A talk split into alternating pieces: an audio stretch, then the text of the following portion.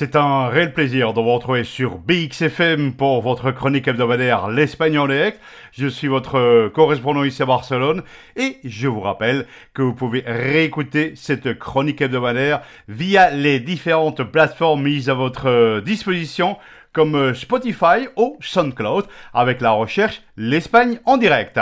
Le thème de cette semaine pour terminer l'année 2023, nous abordons la ponctualité des trains longue distance et de grande vitesse sur l'État espagnol. Si vous voyagez en train ces derniers temps en Espagne, vous avez peut-être constaté un manque de ponctualité sur le territoire espagnol concernant les trains de grande vitesse et de régionaux. Les trains espagnols s'aligneraient probablement sur l'horaire des Français, le pays voisin de l'Espagne. Explication. Depuis deux ans, les retards des trains voyageurs se multiplient en gare des grandes villes espagnoles. Sachez que sur ces deux dernières années, un train sur quatre au départ ou une arrivée de Barcelone décale l'aiguille de plus de 30 minutes de retard. L'opérateur ferroviaire espagnol rejoint-il petit à petit son homologue français sur le terrain des retards des trains? D'après les chiffres relayés par les différents médias espagnols,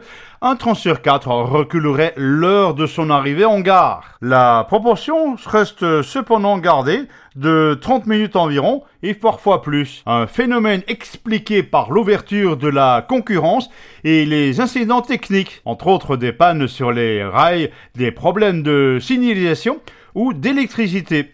Autant d'incidents qui ainsi relaye aussi à sa circulation en augmentation du trafic et également à la météo de plus en plus capricieuse.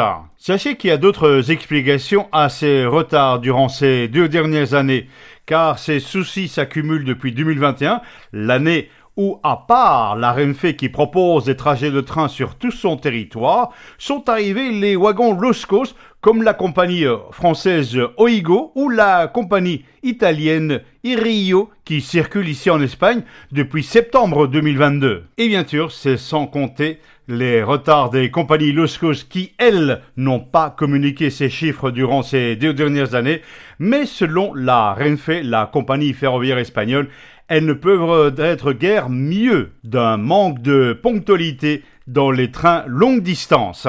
Et les voyageurs s'impatientent pour entamer son voyage.